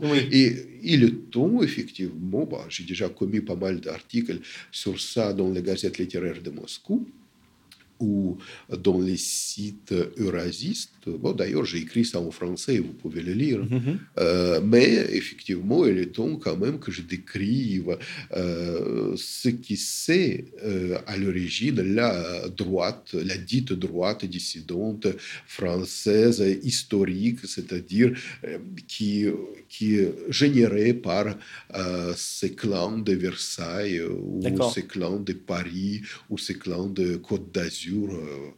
C'est-à-dire que pour obtenir des financements de la part euh, d'instituts, euh, de la part d'organismes russes, ils se comportent de telle façon à ce qu'on pense qu'ils sont ce qu'ils ne sont pas, c'est-à-dire des gens traditionnels, sur le modèle de ce qu'on pouvait connaître au siècle dernier. finalement, ils jouent un rôle euh, le temps d'obtenir euh, la subvention, en fait. Bah, tout à fait. Euh, ce sont des gens qui veulent faire un putsch qui vous parle de la prise de pouvoir de 9h jusqu'à 17h. Et puis, entre 20h et 5h du matin, vous pouvez le retrouver dans une boîte sodomite à Paris ou fréquent qui commande les prostituées mâles à leur domicile. Et je peux vous dire que pendant plus de 15 ans, avant que je ne sois invité à l'enseigner à l'université de Nice-Sophia Antipolis, je fréquentais ce beau monde. À l'intérieur, j'ai quelques souvenirs de, de ça. Et c'est vrai que quand on présente cela dans l'univers russe, ces gens euh, en Russie, on, est, on est tout simplement horrifiés, choqués, puisque ces gens, euh, comme une certaine un certain environnement sarkozyste fréquente la Suisse il rencontre ici les hommes d'affaires qatari pour euh, un prochain mandat, etc. Et puisque M. Sarkozy avait parcouru effectivement en, 1900, euh, en 2017, n'est-ce pas? Voilà, donc euh, voilà, et on demande, demande de l'argent. Et si vous rentrez à Paris, vous allez manger, manger à la tour d'argent. Vous allez également rencontrer exactement le, même type que vous rencontrez ici au ski de Saint-Maurice ou sur la Bellevue Place de euh, à, Zurich, parce que effectivement, comme s'il y avait une espèce de barrière linguistique, ces gens fréquentent très, euh, très souvent euh, les hauts lieux en Suisse albanique. Et si vous entrez dans ces cercles, vous les voyez. Par la suite, vous voyez leur discours nationaliste euh, le discours nationaliste une fois rentré à Paris, ou les discours assez durs, genre, bah, euh, quoi ce qu'a nous a fait M. Sarkozy euh, lors des dernières euh, lors de sa dernière campagne présidentielle, mais vous ne l'oubliez pas qu'il est allé à l'école polytechnique de Palaiseau, me semble-t-il, quand il était déjà euh, président de la République, il a dit que notre prochain défi, c'est le métissage. Et pourquoi les Français, si vous vous souvenez peut-être cela. Après avoir été élu sur une ligne identitaire. Exactement. Et voilà, mais pourquoi, euh, pourquoi c'est le, perpétuel tabula rasa Pourquoi on peut dire, parler euh, 7 ans, 10 ans, 9 ans plus tard de, ligne dure euh, nationaliste et parler tout simplement à des futurs cadres de l'école politique? C'est-à-dire encore un cadre académique, bah, tout simplement le défi républicain de métissage. Et ces choses-là, on les méconnaît, on ne les connaît pas, ni, ni, parmi les financiers à Bâle, ni parmi les financiers à Zurich, auprès de qui tout ce beau monde vient chercher les finances sans cesse. D'accord. Oui. Alors, euh, euh, vous je ne sais pas à quelle fréquence vous allez en Russie, vous n'y vivez pas, vous n'y travaillez pas, mais enfin, je suppose que vous gardez un lien avec l'actualité russe, vous parlez parfaitement russe, évidemment. Euh, est-ce que, comment vous percevez la Russie actuellement? Est-ce que vous pensez que ce qui est arrivé à l'Occident, à l'Europe de l'Ouest, peut toucher la Russie, la touche déjà? Euh, les gens qui nous suivent et qui sont essentiellement des nationalistes français sont assez inquiets de voir la Russie suivre le chemin de l'Occident. Alors, comment, euh, quel est votre pronostic? Bah, c'est quasi impossible de le dire. Euh, vous savez, le clan de Saint-Pétersbourg euh, arrive à, la fin de son pouvoir tout simplement parce que son représentant, je dirais, monsieur, le président russe actuel, il, bientôt il va attendre un âge certain. Euh, comment va se, dérouler le passage de pouvoir? Nul ne le sait. Mhm. Donc voilà, si vous, vous savez, tout se décide au dernier moment très fréquemment. Si vous travaillez dans les archives soviétiques, vous savez que, par exemple, lorsque Brezhnev était mort, euh, c'est au dernier moment qu'on avait euh, pensé à son successeur et à l'autre successeur. Et euh, par la suite, au passage de Gorbatchev, était tout, à l'arrivée de Gorbatchev, c'était tout à fait inouï, puisqu'il avait réussi à, apporter, à mener avec lui toute son équipe progressivement. voilà. on ne sait rien. En plus, quand on vous parle de Russie, eh bien, c'est un peu comme les, africanistes, vous direz, c'est exactement comme on parle de l'Afrique. Il y a plusieurs Afriques, il y a plusieurs Russies. Effectivement, vous avez la Russie de Moscou, vous avez la Russie de Saint-Pétersbourg, euh, vous avez la Russie du Nord, c'est-à-dire aux environs de Mourmansk, etc. Vous avez la Russie sibérienne, vous avez la, Russie extrême orientale. Eh bien, euh, c'est pour cela, vous avez la Russie musulmane, ne l'oubliez pas. Difficile à dire, en fait. Euh, tout à fait. Bah, vous savez, comme avait dit Nietzsche, ich bin eine Nuance. Je suis une nuance, effectivement. On ne peut pas, quand on veut aborder sérieusement un sujet, on ne peut pas aller dire. Moi, j'adore, par exemple, voyager en Extrême-Orient russe où je délivre mes cours à Khabarovsk et à Vladivostok, c'est-à-dire, bon, ce sont deux villes à environ 1000 km de distance. Khabarovsk se situe à la frontière chinoise, Vladivostok se situe au bord de, c'est un port au bord de la mer du Japon, donc le Japon est à 500 miles marins, c'est-à-dire 980 km quelque chose, mais la Chine est juste à côté, le Corée du Nord est juste à côté. Donc, quand vous parlez en russe, il ne faut pas trop ni. Euh, en, politique russe, vous ne pouvez pas euh, entrer dans le conflit ni avec le Corée du Nord, ni avec, naturellement, l'Iran, naturellement, puisque. Voilà, ce sont les forts postes d'une certaine géopolitique euh, du Kremlin, et pourquoi pas. Hein. Euh, voilà, donc euh, c'est un, monde assez étrange, assez particulier, qui, qui naturellement haït, et effectivement en Occident, mais ils sont haïs, ça c'est c'est peut-être à cela qu'il faudrait parvenir.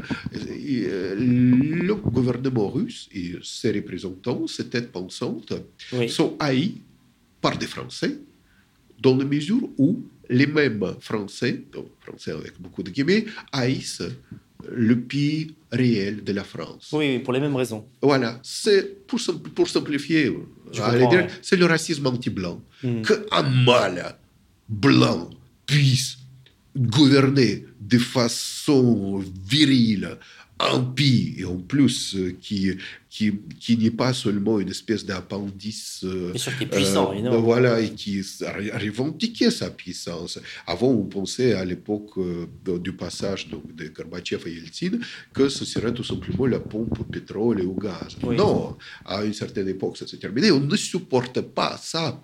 Et on veut exterminer. merci on veut exterminer même l'idée de mâle blanc puissant entouré des hommes euh, non, parce que c'est la Russie. Pas, parce qu'en France et en Occident, en Allemagne un peu plus naturellement, dans le monde germanique, on connaît un peu plus euh, le monde slave, parce que c'est le meilleur ennemi, c'est l'ennemi le plus proche. Donc, euh, comme au Japon, il y a beaucoup de slavistes, parce que de bons slavistes, parce qu'on veut connaître l'ennemi, c'est normal. en France, on méconnaît.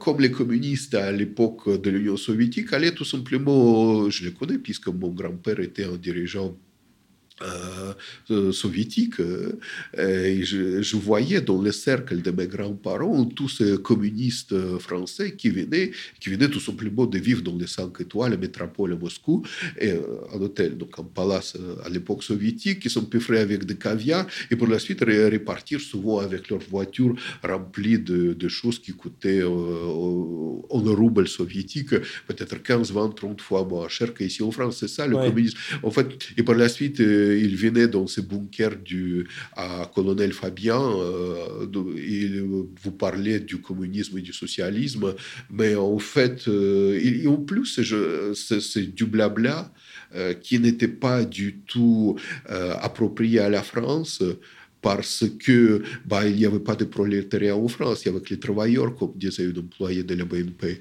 n'est-ce pas? Et la classe de en fait, les personnes connaissent le marxisme-léninisme. Donc, en, en France, il y a une vaste charabia trotskiste, euh, et c'est pour ça qu'on peut aboutir à cette forme de, de, de social-marxisme qu'on fabrique actuellement. Mais c'est dû pourquoi À quelle raison c'est dû? Parce qu'à l'époque, d'avant le chute de mur, on méconnaissait la Russie. Oh, c'était seulement une image. Eh bien, maintenant, vous avez toute une autre branche, ne plus les anciens communistes, ne plus les anciens marxistes qui admirent la Russie, mais il y a tout un autre type de Français qui admireraient une Russie certaine, mais ils le méconnaissent. D'accord. Bien sûr, je suis suivi essentiellement par des, jeunes adultes. Je dirais euh, la moyenne d'âge, c'est 20 à 40 ans. Et beaucoup en France envisagent l'expatriation devant euh, le visage, parce que le visage, le visage de la France est en train de changer, le quotidien devient terrible et quand on porte nos idées, c'est extrêmement difficile euh, de vivre heureux de trouver un travail, etc., d'avoir des relations sociales même. Quel regard est-ce que vous portez sur, sur euh, l'expatriation? Vous êtes vous-même un expatrié, d'une certaine manière, oui, d'une manière certaine même, euh, parce que dans le milieu nationaliste, les gens qui s'expatrient sont assez mal vus. Alors, quel est votre avis là-dessus? Et de votre expérience, vous avez quand même pas mal voyagé, quel est le genre de pays que vous conseilleriez? Bah, Je vous conseillerais même de vous adresser non pas à 20-45 ans, comme vous avez dit, mais je vous conseillerais la stratégie divisée de plus jeunes. 13, 14, 15 ans. D'accord. Voilà. Pour quelle raison? Bah Parce que euh, ce qu'ils vont subir, le véritable jeunesse blanche, il en reste quand même des gens euh, qui ont le cerveau mhm. et l'esprit et l'âme, malgré le brutissement. Eh bien, vous devriez les viser parce que je me souviens, je parle seulement de l'expérience qui est à moi, propre. Je commençais euh, les dissidences, peut-on dire, à l'âge de 11 ans. Oui. Donc, euh, qu'est-ce qui c'était? C'était tout simplement l'information. Qu'est-ce que c'est l'information? Bah, cette, chaîne de YouTube, ça n'existerait peut-être pas longtemps. Mhm. Eh bien, il fallait tout simplement écouter les radios qui étaient euh, brouillées par euh, à la frontière soviétique. Donc, il fallait. Donc, vous devriez transmettre votre information, je pense, à des futures victimes du régime français. Et ça commence beaucoup, de façon beaucoup plus précoce. Effectivement, vous pouvez vous adresser non même pas à des hommes de 45 ans, mais à des hommes de 55, 60 ans, puisque leur expérience, leur esprit de l'ancienne France, s'ils ont, plus personne ne s'intéresse à ces hommes en France, c'est des déchets. Mais s'ils vont en Europe centrale, s'ils vont en Europe du Nord, parce que, par exemple, c'est vrai que quand je parle de, pays baltes, oui. effectivement, si vous parlez à Riga, à Vilnius ou à Tallinn, non, ce sont les pays du Nord. Ils disent que ce sont des pays du Nord. Il ne faut pas leur dire que c'est des Européens de l'Est, ils n'aiment pas ça du tout. Mais bon, euh, mais ces pays sont ouverts. Euh, vous, vous, pouvez vous expatrier. Et je vous assure que dès l'âge de 12-13 ans, Maintenant, on peut avoir une relation sexuelle à l'âge de 12-13 ans avec les siens, naturellement, avec son âge. Il n'y a pas de problème. Donc, vous pouvez déjà commencer à préparer votre expatriation. Vous voulez dire que, euh, c'est intéressant ça, vous voulez dire que dans la culture balte, il n'est pas mal vu euh, que des enfants de 13 ou 14 ans aient des relations sexuelles entre eux. Je, veux dire que même en France, il n'y a pas de problème. Si un garçon de 13-14 ans couche avec une fille de 13-14 ans, c'est pas un Bien sûr, oui, mais c'est peu commun. En France, on ne voit plus trop ça. Euh, en tout cas, oui.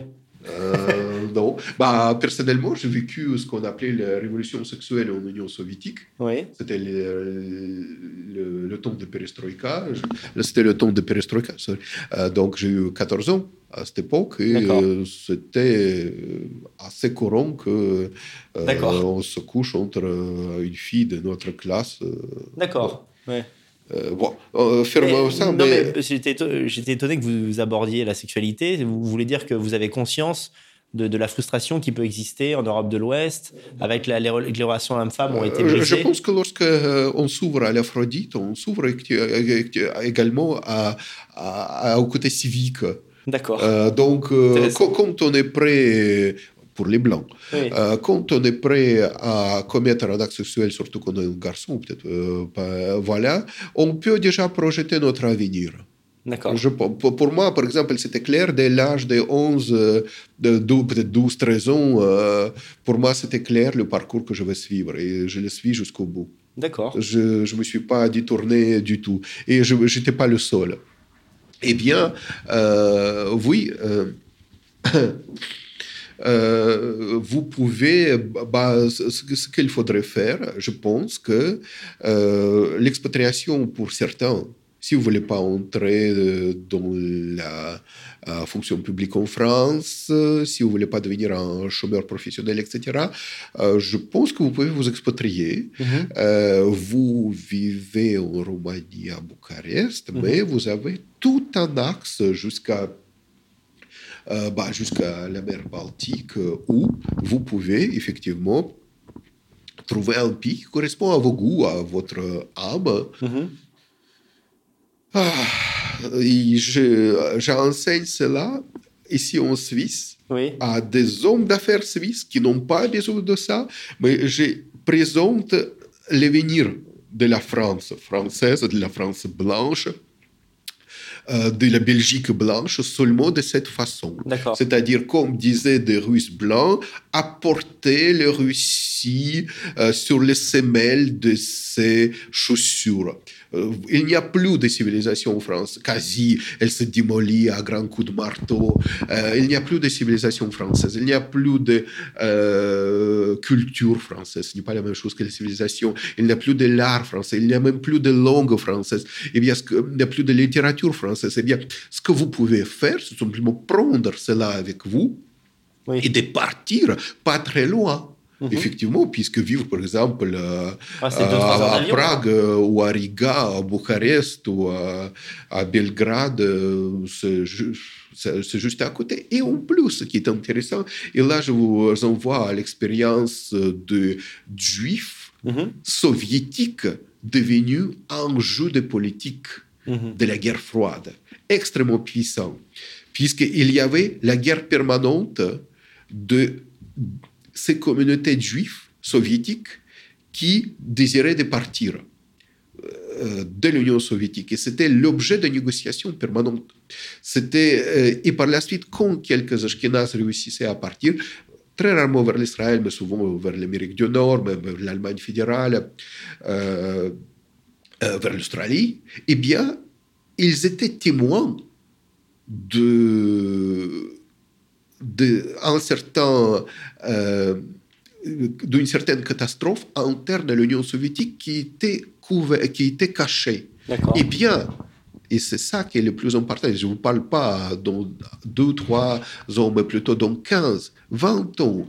Vous, avez, vous aurez toujours cette tendance moralisatrice de dirigeants français qui vont enseigner aux dirigeants de l'Europe centrale, et peut-être c'est dans ces pays-là qu'il y aura l'enjeu principal de futures guerres froides entre le cosmopolitisme et l'esprit national, vous, les communautés blanches, je ne parle pas seulement de vous, mmh. euh, vous, voilà, vous pouvez créer les centres euh, de euh, culture française dans tous ces pays par exemple, le Hongrie, c'est l'exemple parfait pour mhm. l'instant, où il y a une franche opposition entre M. Orban, Victor Orban, euh, pas Premier ministre euh, roumain, parce qu'il y a un Premier ministre, parce qu'il est des pères hongrois et des mères roumaines. Voilà. Et donc, euh, avec les dirigeants dits cosmopolites tels que français, allemands, etc. Mais si cette guerre se multipliera, et si cette guerre se multiplie, vous pouvez, par, en créant les communautés en Europe centrale, communautés des Français blancs ayant souffert du génocide anti-blanc en France, mhm. avec les documents, parce que ce que je fais en France, je récupère les documents de désastre universitaire et je les présente ici. Donc je vous, je vous conseille la même chose. Si vous êtes un homme, euh, voilà, euh. vous, vous apportez tout cela avec vous, toutes ces preuves de maltraitance que vous avez subies en France, et gardez ces documents et installez-vous et, occupez-vous dans ces pays de votre vie, tout simplement, mais euh, gardez euh, cette euh, bah, euh, voilà c'est ça bien actuellement il y a beaucoup d'hommes de mal de mal seuls qui partent et qui retrouvent les femmes locales oui. Mais je suis sûr que dans 10 15 20 ans les femmes françaises vont partir parce que même si la femme par nature est assez passive je vous assure que si une femme ou plusieurs femmes vont de plus en plus se faire violer pour des raisons raciales et eh bien je vous assure y aura également le départ des femmes françaises vers euh, l'Europe centrale. Mhm. Et là, au moment de prochaines crises, par exemple, entre une le califat français dirigé par des Blancs et, par exemple, l'Hongrie ou la Pologne qui ne voudraient pas accepter la vague de migrants, eh bien, on va lui... Ce sera une nouvelle guerre froide. Mm. Qu'est-ce que c'est la guerre froide? C'est l'échange de... On te balance une balle idéologique, voilà, c'est toi qui es moralement bas.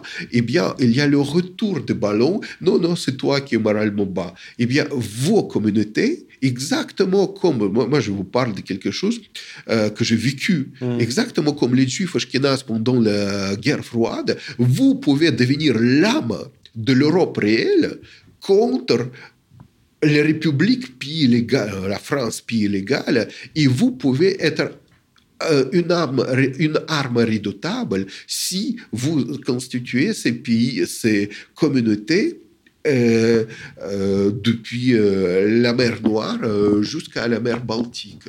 Et effectivement, effectivement, vous pouvez choisir actuellement un pays qui vous plaît et en tant que disposant de passeports français, italien, belge, vous pouvez profiter encore pendant quelques années pour aller vous expatrier parce que je vous assure que ça va pas durer. On va interdire le départ de la France. Dès que ça va, euh, voilà, euh, on va interdire le venue de nationalistes vers la France. Je vous envoie au cas de Madame Chablos, me semble-t-il, une Britannique qui a été interdite de territoire, euh, français pendant 40 ans. Hein. Mmh. C'est vraiment euh, l'exodus euh, de Moïse pendant 40 ans. Il faut que l'esprit des Hébreux se renouvelle. Eh bien, le Quai d'Orsay fonctionne de façon tout à fait vétérotestamentaire. Il faudrait le savoir. Eh bien, ne vous inquiétez pas, on va vous amener, on va vous apporter en France les cargos entiers des Congoïdes, des Berbères, des Sémites. Ça, il n'y a pas de problème. Mais vous, vous allez, euh, on va vous interdire, vous interdire de partir, effectivement. Et par vous, dites, l'État français ou bien les pays qui s'en protégeront? Euh, Je pense que ça va être les deux, mais je pense que tout d'abord, c'est l'État français. Mhm. D'abord, ils vont passer à, euh, à imposer les Français expatriés, ce qui ne se fait pas encore pour la France, c'est-à-dire vous allez bientôt, parce que c'est le désastre, je, je le vois parfaitement, euh, on va vous obliger d'abord à payer euh, les impôts également pour la France, c'est inévitable, et par la suite, on va vous interdire de partir. Donc, ce à quoi il faudrait vous préparer, c'est qu'à une certaine époque, il faudrait obtenir un second passeport depuis de votre résidence et accepter les déchéances de, votre euh, nationalité d'origine. C'est seulement comme ça, c'est seulement ainsi que vous avez droit, vous aurez droit à euh, prolongement d'une certaine existence européenne.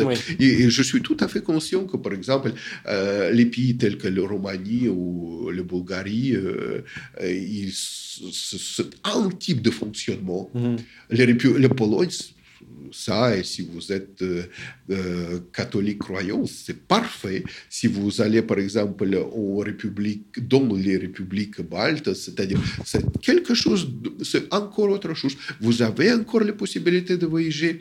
Vous pouvez faire les voyages même en groupe nationaliste à partir de 13, 14, 15 ans, accompagné d'adultes. Vous pouvez parcourir euh, ces pays et trouver quelque chose. Par exemple, vous, vous m'avez parlé de Lettonie. Mm -hmm. Eh bien, c'est pas du tout le même esprit qu'il y a en, en, en Roumanie, on n'est pas trop fier de notre, de son, notre passé. Tout à fait. Euh, voilà, on est assez réservé. Mais, euh, par exemple, à Riga, si vous connaissez cette ville, eh bien, chaque année, le 16 mars, vous avez le défilé des, euh, des vétérans de la Waffen-SS, ou comme en France, il y a les descendants euh, d'une telle et telle malheur. Salué d'ailleurs, je crois, par un ministre ou un député qui a dit que c'était la fierté de la Lettonie. Exactement, oui. C'est un autre monde. Hein. Là, on C'est tout à fait un autre. Mais c'est que je pense que pour un blanc qui subit le génocide chez lui en France depuis des décennies ou des années, si c'est un jeune, se retrouver à Riga le jour du 16 mars, ça doit être splendide.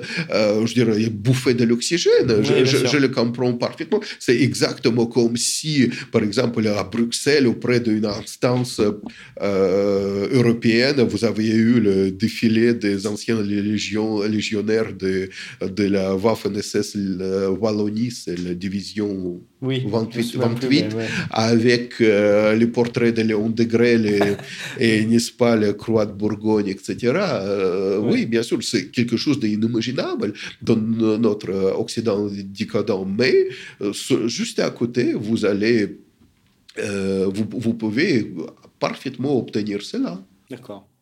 Alors j'ai une dernière question pour vous, docteur Livry. Est-ce que vous êtes confiant pour l'avenir du monde européen? Je veux dire, personne n'est devin, on n'est pas prophète, mais quand vous voyez la chose froidement, est-ce que vous pensez que nous avons les ressources pour retrouver euh, la maîtrise de notre destin ben... Je mets tout le monde boréal, je mets la Russie également dedans. Je, pars de Lisbonne, je finis à, à, la Russie. Voilà. D'accord. bah, vraiment très peu d'espoir. Je pense que bah, il, il faut être très doué il faut pratiquer l'attaquia à fond. Oui. Il faut vraiment subvertir les subverteurs, euh, si possible. Et il faut être, dans le sens nietzschéen, un bon Européen. C'est-à-dire euh, essayer de sauvegarder pendant les cataclysmes qui s'avancent votre âme, votre culture, votre civilisation, votre verbe, c'est primordial. Oui. Et euh, vous, on ne peut pas en être sûr, on ne peut pas être certain.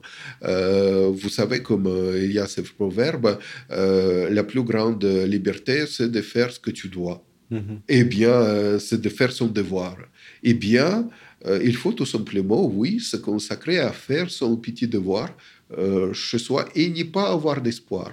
Je ne, je ne crois pas. Je, il y a de telles tendances, euh, par exemple en Russie, euh, qui visent le morcellement des Russies, mhm. qui on parle déjà, et ce sont les, les anciens généraux des FSB actuellement à, à, la retraite qui publient leur analyse. Vous pouvez en accéder. Et bien déjà, il y a le plan de, de Russie oui, les leur autonomie, donc forcément la Russie perdrait son influence. Ouais, ça, ça va être catastrophique puisque tous ces micro-États éventuellement dotés de l'arme nucléaire, ça peut être n'importe quoi, effectivement. Mhm. Et non, il faut, il faut avoir de la vigueur, c'est-à-dire de savoir faire ce qu'on doit. C'est-à-dire, vous avez une ligne euh, générale assez obsessionnelle et vous devez le suivre. et il ne faut pas trop avoir d'espoir. pas d'espoir, c'est ne pas se reposer sur l'espoir comme si tout à coup un miracle allait arriver. Il faut travailler, faire son devoir sans attendre quoi que ce soit. On n'aura pas forcément de cadeau. Euh, il faut se battre pour représenter euh, les Européens que nous sommes. Oui, et je ne pense même pas que pendant mon existence, euh, je verrai ce qui pourrait être mon rêve, à savoir la civilisation blanche qui reconquiert sa puissance spirituelle, culturelle. Non, je ne pense pas. Mais je travaille, non, tout, non parce que je ne crois pas, je pense j'adhère à une idée euh, euh, mythique. Non, bah, tout simplement, je parcours tellement l'univers et je sais que c'est la plus haute civilisation. Et je pourrais, pourquoi ne pas accepter le cosmopolitisme, le globalisme, etc. Mais tout simplement, si précisément. Des résultats exactement. Bien sûr. Mais à chaque fois où ça arrive, on aboutit à un désastre, à, à des authentiques génocides des êtres les plus élevés et les plus raffinés Et effectivement, c'est comme après la révolution dite française, c'est l'ordure la plus immonde qui prend le pouvoir et continue à massacrer. Par la suite, elle s'arrête. Par la suite, et c'est l'époque, euh, c'est le massacre perpétuel. Et effectivement, on ne peut pas le prendre de face. Euh, vous savez, vous pouvez peut-être rêver que votre œuvre va ressurgir au bout mmh. de quelques décennies, au bout de quelques siècles, etc. Oui. Mmh.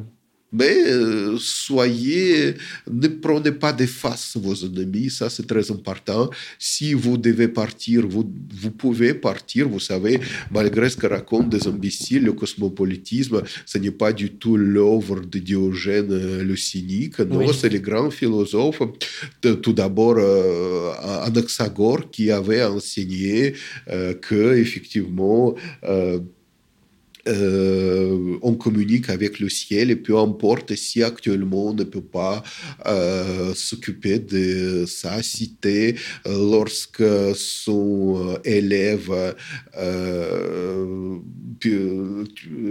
son élève prononçait le discours funèbre que rapporte Thucydide, eh bien, il avait dit, nous les Athéniens, nous avons porté notre puissance au-delà des mers et on l'avait fait avec, euh, il utilise, utilise, le terme ratumia, c'est une légèreté heureuse partout. Et, effectivement, euh, bah, chez le même Thucydide, qui, qui est né plusieurs décennies, bien avant euh, Diogène le cynique, eh bien, toute la terre est euh, la patrie des hommes illustres. Et lorsqu'on dit des hommes illustres, c'est effectivement euh, le terme qu'on retrouve chez Diogène Laërce, donc troisième siècle de notre ère. Euh, eh bien, c'est les hommes de bonne race, c'est les hommes, le monde hellénique est, est extrêmement raciste on s'attache énormément à notre pureté ethnique, à notre race. Et euh, je pense que les lectures, euh, vous devriez, je pense, apprendre des langues anciennes, c'est extrêmement important. Et vous devez pratiquer les lectures littérales et vous devez réappréhender naturellement vos mythes anciens. Vous devez dire non, stop à tout ce qu'on vous apporte. Et si cela est nécessaire, vous devez pratiquer la taquilla, c'est-à-dire accepter parfois, puisque je vous rappelle que les dieux ariens, purement ariens, tels que Dionysos, pratiquent la taquilla. Mmh. Que vous savez que. C'est-à-dire le mensonge utile oui, les, subversions, les dissimulations. Euh, voilà, lorsque Dionysos de Ripide euh, revient dans sa ville de première naissance qui est Thèbes, il lui dit bah, Me voici de nouveau dans ma ville, euh, dans, la terre où est née, donc, où est donc ma mère Sémélé, fils de, fille de Cadmos, fait foudroyer. Et, si je peux vous les citer en é version originale. Eh, é euh, Eco Dionysos, pais dias tendate baen, chtone Dionysos, on ticte potecadmo core semelo lechoetes astrapoforo puri. Donc, je suis là, eh bien, qu'est-ce que je fais Je me dissimule, je modifie ma face et je expurge ma, ma parcelle euh, divine. Vous savez, comme lorsqu'on s'inspire de Dieu, on, on, accepte en nous la divinité ente, donc ce qui vient, oui. enthousiasme, euh, français vient de là, et il expurge ucteo, sa parcelle divine, et il glisse dans cette, dans cette euh, société tenue par un intellectuel aveugle Thérésias par son grand-papa Cadmos-Sémite, puisque euh, phénicien, euh, par le grand intellectuel Panthée qui fait le discours là, et il dit effectivement, le dieu même, le dieu arien qui est Dionysos, il pratique le tekia euh, pour effectivement accomplir une révolution euh, une contre-révolution bachique au sein d'une, de sa cité natale. Pour cela, il faut partir et il faut revenir. Euh, il dit euh, littéralement, morfondam ipsas ukte obratesian parem dire kisnamatis menotudor. Euh, donc, bon, bien, bientôt, les, gens comme moi qui peuvent citer les tragédies grecques à propos seront non seulement expurgés de l'université française, mais exterminés physiquement. C'est ce qui est normal, ce qui est logique. Mais vous devez, à l'instar de vos dieux ancestraux, pratiquer cette forme de subversion, pratiquer ces allers-retours qui vous donneront la puissance à chaque fois que vous revenez chez vous. Je vous remercie, docteur Livret, pour la qualité de cet entretien. Je pense qu'on a fait vraiment une très bonne émission. J'espère qu'elle vous aura plu. N'hésitez pas à dire ce que vous en pensez en commentaire. Et euh, je vous dis à très bientôt pour une nouvelle émission de Vive l'Europe. À très bientôt, les amis. Au revoir.